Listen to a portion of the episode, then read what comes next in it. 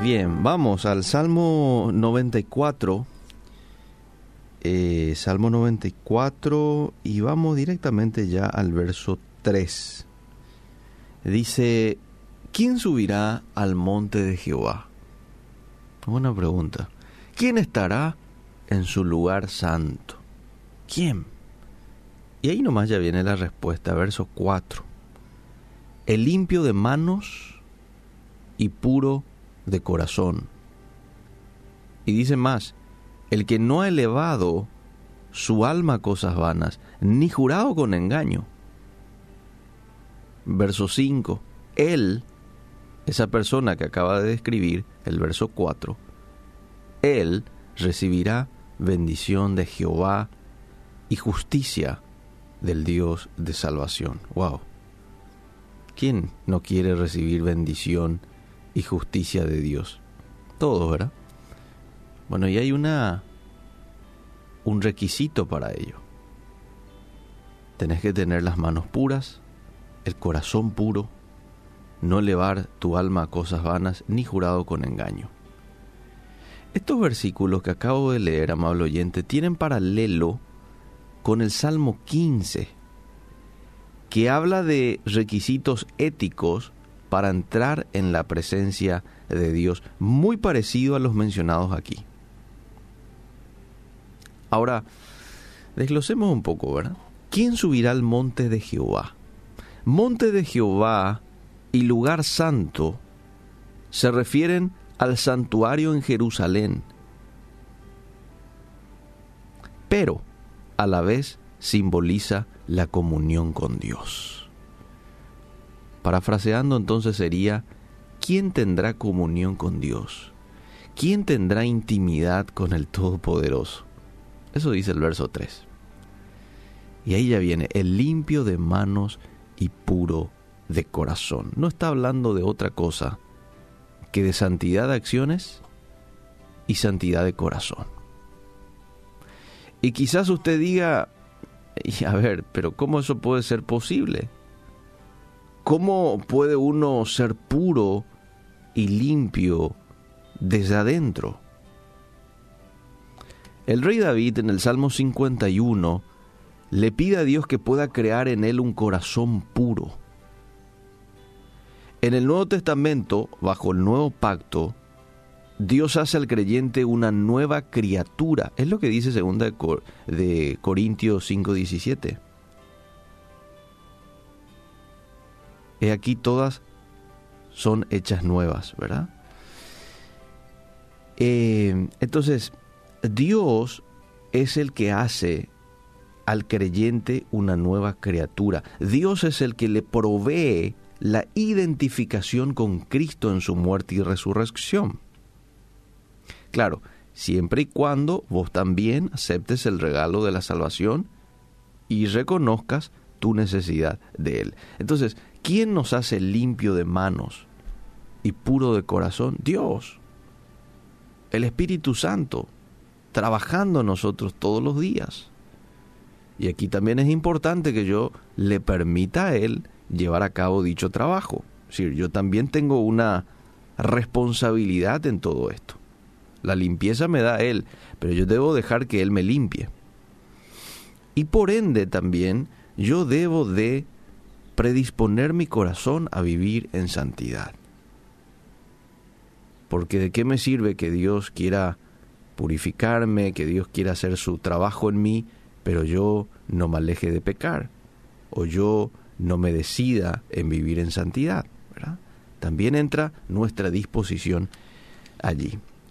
Después dice, el que no ha elevado su alma a cosas vanas. Se puede usar esta expresión aquí como no confiar en ídolos, vanidad. En tiempos antiguos, ídolo era una figura o imagen que representaba a un ser sobrenatural. Eso era en la antigüedad. Hoy, ídolo es cualquier cosa que le quita a Dios del primer lugar de tu vida. Punto. Eso es ídolo. Que mucha idolatría hay en estos días, ¿verdad? En estos tiempos.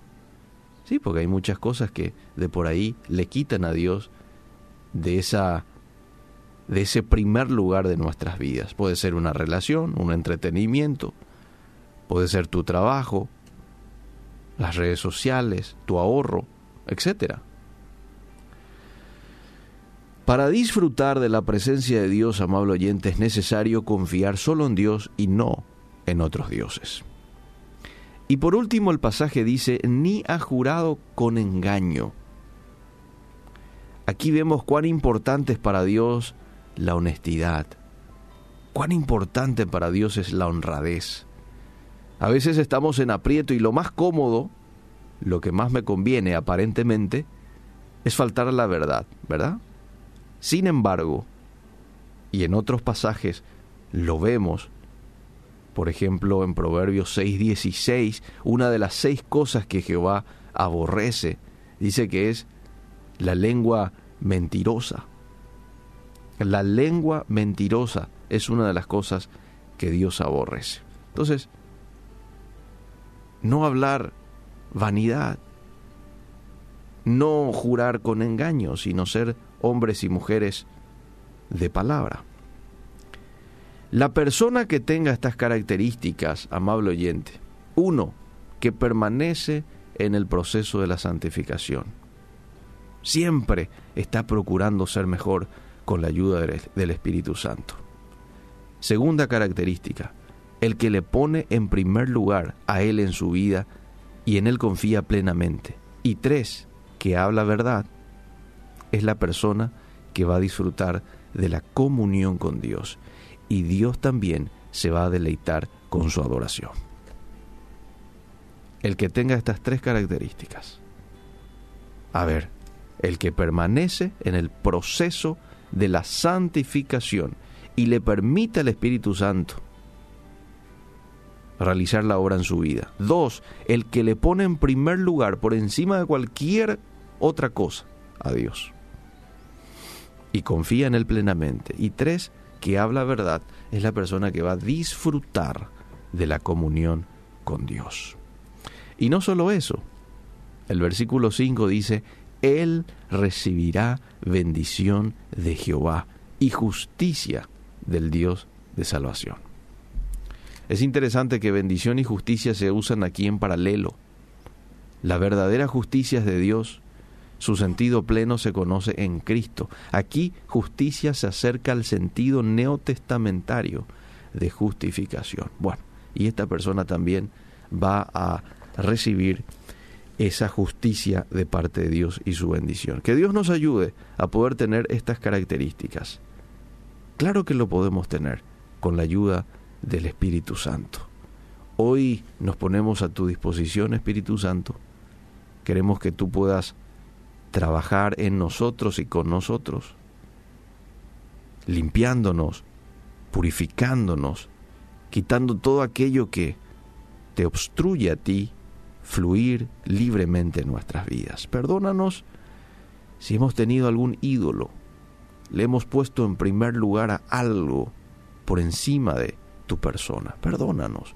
Muéstranos qué es aquello para poder renunciar y para poder trabajar este, en base a erradicarlo de nuestras vidas. Ayúdanos también a ser hombres y mujeres de verdad, porque queremos disfrutar de la comunión contigo. En el nombre de Jesús. Amén y amén.